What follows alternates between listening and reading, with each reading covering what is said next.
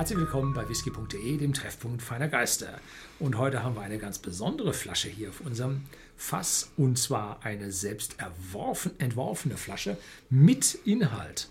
Highland Kettle, elf Jahre. Mhm. Ja, erzähl mal was dazu. Ja, die Idee ist entstanden aus ähm, ja, einem Whisky, der richtig schön Sherry-lastig sein soll. Und da haben wir so rumgeschaut und rumgedacht und so, was ist denn sanft und äh, weich? Und irgendwann wir, bin ich mal über alte Fotos drüber gegangen. Da war ich auf der Insel Isla. Da ist eigentlich kein Whisky sanft und weich. Aber da habe ich dann ein paar Fotos gesehen, die mein Freund geschossen hat.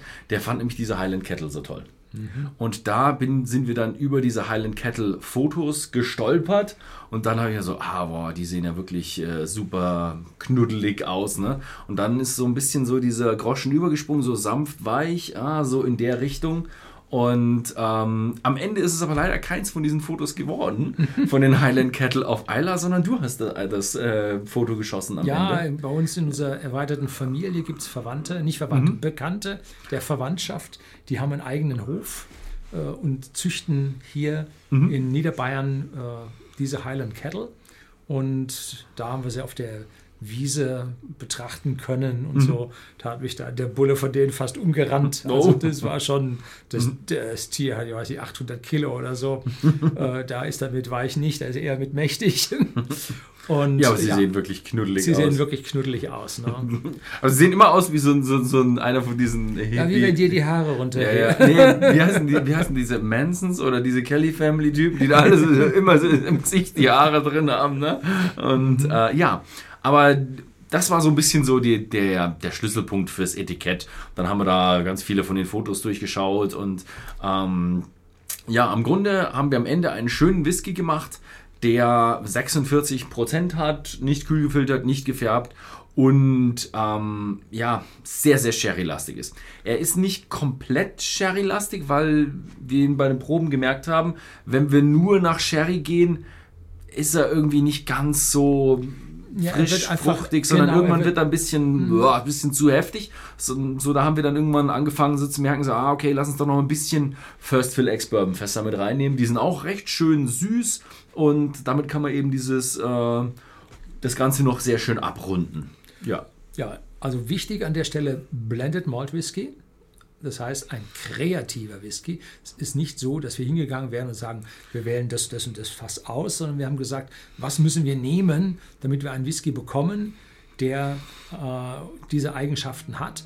Und wer also da, jetzt muss ich leider mal unterbrechen, und wer also diese selektierten, von uns selektierten, individuell ausgesuchten Fässer sucht, wir haben auf whisky.de exklusiv bei uns im Shopsystem finden Sie also diese äh, mhm. Whiskys, die extra für uns abgefüllt werden, aber selektierte sind. Und dies hier ist jetzt ein kreativer Whisky, wo wir die äh, Fässer entsprechend zusammengesetzt haben, damit der Geschmack rauskommt, den wir uns vorgestellt haben.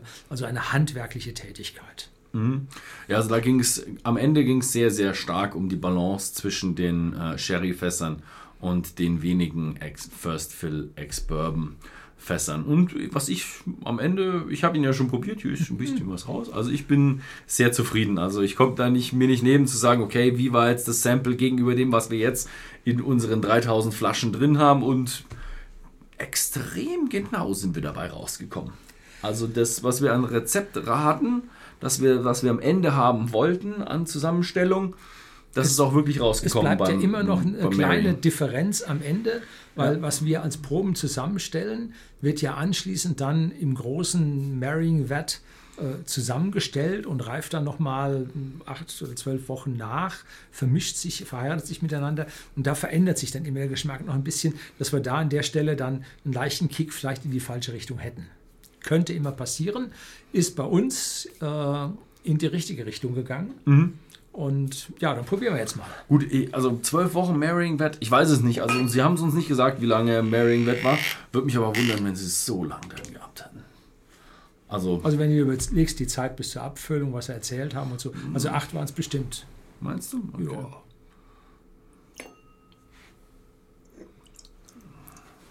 Was auch schön ist, ist ähm, nicht gefärbt. Und dann schaut mal die Flasche hier an. Ich drehe sie jetzt extra mal andersrum.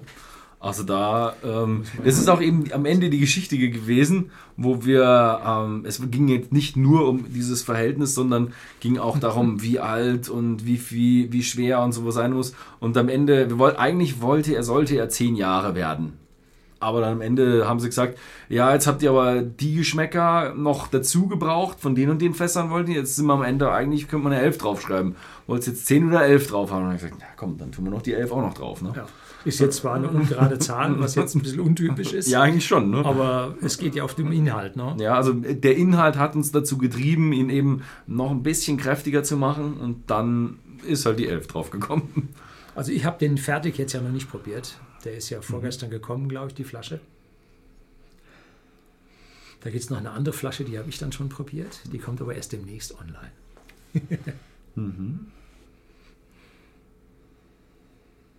Ja, wirklich intensiver Sherry. Und zwar so richtig das, was man von Oloroso Sherry her kennt. Und dahinter mischt sich jetzt noch eine sanfte Zitrusfruchtnote, wahrscheinlich vom Brennereicharakter der Malls mit ein. Ein Hauch Gewürze mit dazu. Aber, jo, Sherry Tonic. Ne? Ja, also das war mir wichtig. Also da habe ich beim Verriechen viel Wert drauf gelegt, dass er eben so ein, ja, so ein Sherry-Ton hat, so ein richtig so einen dumpfen, abgestanden, das nicht, nicht abgestanden, aber hat so einen, so einen, so einen dunklen, dunkelfruchtig, einfach, er, er, hat wenig Frische drin. Du sagst ein ja. bisschen Zitrusfrische drin, ja. Im Hintergrund aber Die nur. schmeckt man so im Hintergrund. Aber das aber ist dann so an, vielleicht sagen die anderen immer dazu erdig oder mhm. so wie im, im, im Warehouse. Ja, die stehende. Ja, genau so in die Richtung. Das wollte ich ein bisschen einfassen, fangen. Ähm, ja, von so einem typischen Sherry-Whisky. Das, oh, das ist ganz gut. Aber je länger ich jetzt rieche, umso süßer wird er mir. Okay. Und umso fruchtiger wird er mir. Karamell habe ich jetzt auch. Mhm.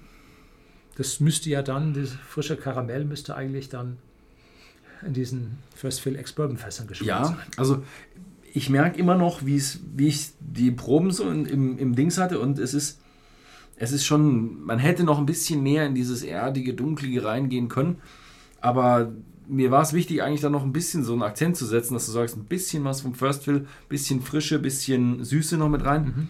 Mhm. Also ein bisschen mehr Süße im Bourbon-Süße.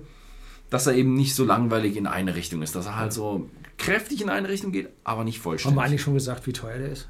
39,90. Mhm. Also er sollte als Designziel auch bezahlbar bleiben. Ja. So, tschüss. Tschüss.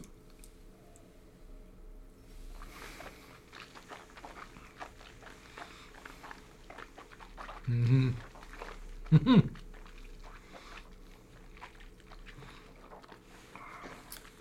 Mit den 46 Volumenprozenten kommt er ganz heftig. Und die, der Speichelfluss setzt ein, wie es so bei diesen typischen Sherry-Fass Whiskys bei mir ist. Und dazu habe ich jetzt Orangen. Mhm. Und zwar auf der einen Seite jetzt so ein bisschen Saftorange, schlägt aber über in diese ja, Bergamott-Gewürzorangen bis hin zu einer ordentlichen Würzigkeit, die sich jetzt auf der Zunge breit macht. Aber ich habe keine Bitterkeit, mhm. weil er ist ja nicht alt genug, dass er ja mhm. äh, diese schwere Tanninbitterkeit ausmachen würde. Mhm. Geschmack. Mhm. Ich finde ihn, ja, es ist eine schöne Ausgewogenheit zwischen so einer Sherry-Fruchtigkeit und ein bisschen so der Würzigkeit. Mhm. Schmeckt, schmeckt, also mir schmeckt er super. Ich habe ihn ja auch ausgesucht. Und ja, er hat so, so was Orangiges auch mit drin. Das finde ich klasse. Aber das Schöne an dem Orangen ist, hier, für mich ist es eher Orangensaft als diese, diese bittere Schale. Also, ja, genau. Mhm. Ich bin gespannt, ob wir irgendwann mal noch was Älteres irgendwo mal kreieren werden. Wobei ich mir da schwierig tue, zu sagen, ab wann ist er dann zu alt.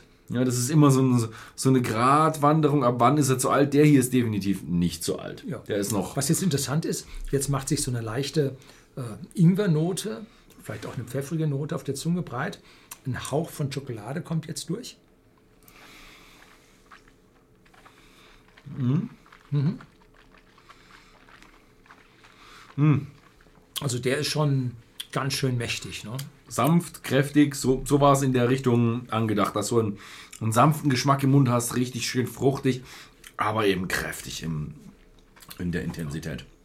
Den musste ich loben, hervorragend hingekriegt. Also der ist jetzt aus der Flasche äh, wirklich ein Stück besser als das, was wir noch in den Proben hatten. Muss ich wirklich sagen.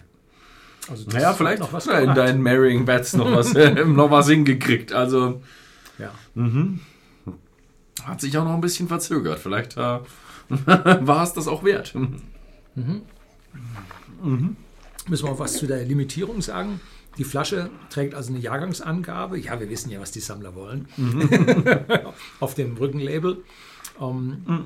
Und äh, wir haben eine Limitierung in den Abfüllungen von 3000 Stück. 3000 Stück. Ja. Ähm, wir sind an der Stelle jetzt erstmal ein bisschen vorsichtig geblieben, weil wir nicht wissen, wie das ankommt. Ne? Ja, muss, muss ehrlich dazu sagen, also diese zwei Whiskys, die wir gemacht haben, nächste Woche kommt dann noch einer.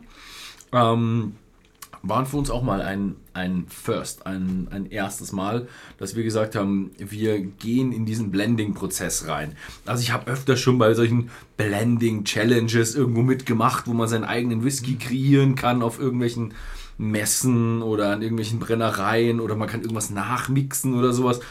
War bis jetzt noch nicht ganz so mein Stärker. Bei dem hat man so selbst in die Richtung gehen können, die man wollte. Das, das ist ja klar, der wird Bester des Monats und Bester des Jahres.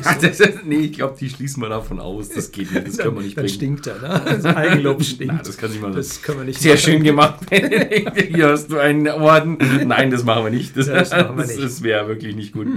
Ja, ist, ist klasse geworden. Ähm, mir ist es aber auch wichtig, dass man sagen kann, okay, wenn man sich die Flasche kauft, ähm, A, man gibt kein Vermögen aus und B, man kann die abends echt äh, genießen. Also es sollte, für mich war es jetzt nicht äh, die Flasche, dass wir die, wie heißt es, ähm, als irgendwie das Sammlerstück oder das Schmuckstück oder sowas machen, sondern einfach, es sollte ein leckerer Whisky zum Genießen sein, der einen so ein bisschen an die Highlands und die Highland Kettle erinnert. Aber dabei keine Kompromisse auf der falschen Seite macht.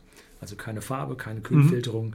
Und 46 Volumenprozente, dass man wirklich das hat, was man als ich sage mal, fortgeschrittener Genießer, jetzt nicht super Experte, dazu ist er zu jung, ähm, aber als fortgeschrittener Genießer tatsächlich auch das bekommt, was man haben will. Ne? Mhm. Das war wichtig. Ja. Gut, dann war es das, ne? Genug gelobt. ja, also wichtig ist natürlich, äh, auf was es ankommt, nämlich wie schmeckt er euch? Schreibt es einfach mal unten in die Kommentare, sobald ihr die Flasche habt. Könnt ihr gerne mal unten drunter schreiben. Da werde ich auf jeden Fall mitlesen, um mal zu sehen, ähm, wie ihr die Flasche findet. Ähm, ja, ansonsten guckt mal bei whisky.de im Shop vorbei, da ist die Flasche erhältlich. Vielen Dank fürs Zusehen und bis zum nächsten Mal.